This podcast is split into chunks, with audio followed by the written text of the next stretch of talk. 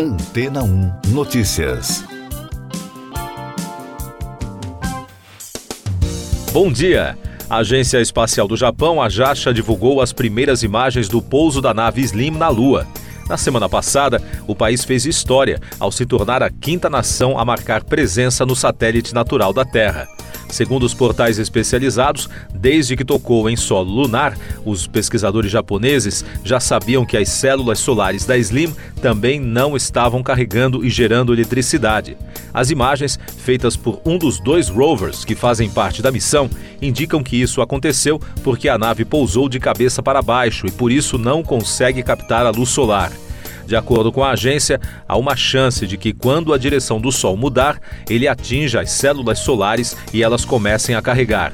Enquanto isso, o módulo Slim foi colocado em modo de espera, enquanto os rovers, que são capazes de se comunicar diretamente com a Terra, exploram a superfície lunar. Apesar do modo como a nave pousou, ela tocou o solo lunar de forma bem sucedida, como havia sido planejado. Com base no conjunto de dados avaliados até agora, o módulo parece ter pousado a apenas 55 metros do local planejado. Mais destaques das agências de notícias, com informações do jornal americano The New York Times. Israel partilhou provas com os Estados Unidos de que vários funcionários da Organização das Nações Unidas receberam ordens do Hamas e participaram em raptos e assassinatos em 7 de outubro. A ONU disse na sexta-feira que demitiu vários funcionários após ser informada sobre as acusações, mas pouco se sabia até o dossiê ser analisado no domingo pelo The Times. O presidente Joe Biden prometeu que os Estados Unidos responderão após um ataque de grupos apoiados pelo Irã que matou três soldados americanos e feriu outros 25 na Jordânia. Esse foi o primeiro ataque com mortes de militares das Forças Armadas do país no contexto da guerra entre Israel e Hamas.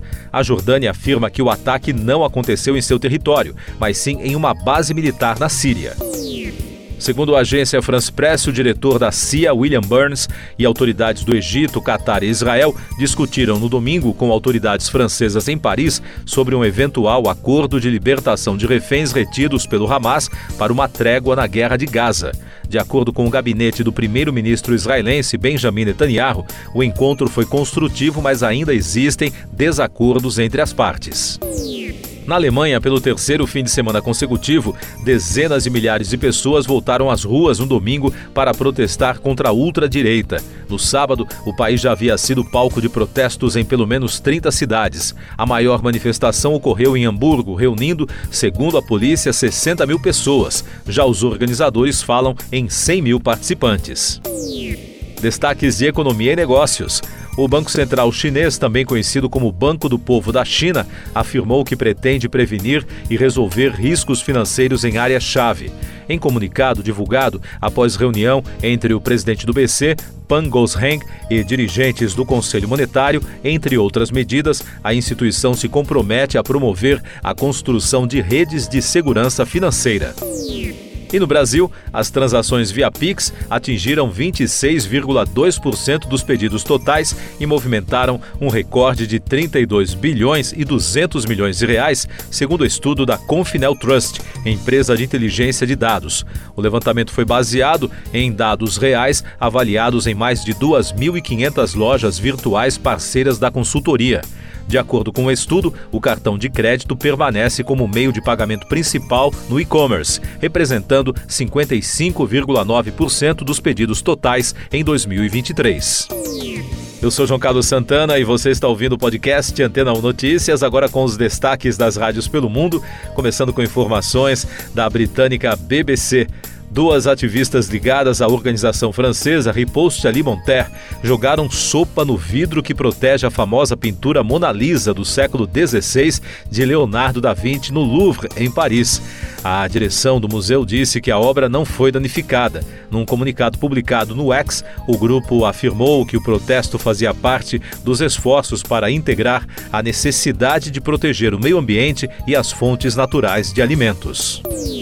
Outro destaque da rede BBC, o maior navio de cruzeiro do mundo, partiu de Miami, na Flórida, no domingo, em uma viagem inaugural pelas ilhas do Caribe. Mas grupos ambientalistas alertam que a embarcação, movida a gás natural liquefeito, emitirá uma grande quantidade de metano prejudicial para a atmosfera.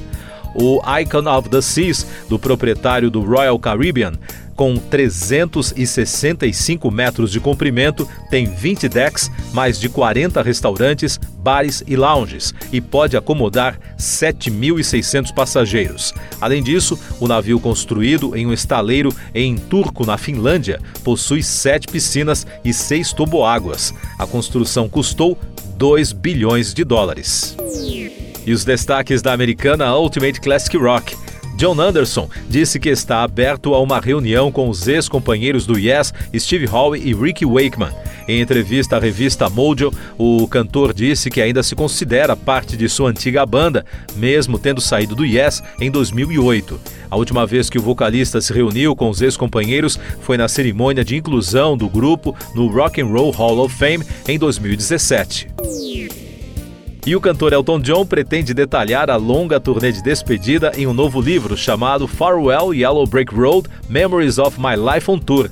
No Instagram, o músico afirmou que vai revelar os bastidores da jornada de Allentown, na Pensilvânia, a Estocolmo, na Suécia e todos os outros lugares, além de histórias e memórias não apenas desta turnê, mas de toda a sua carreira com fotos inéditas e recordações que darão uma visão nunca antes vista da vida do ídolo na estrada.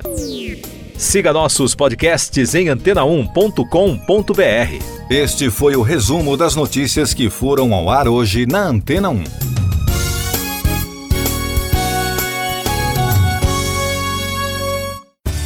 Depois de tanto conteúdo legal, que tal se hidratar com água rocha branca?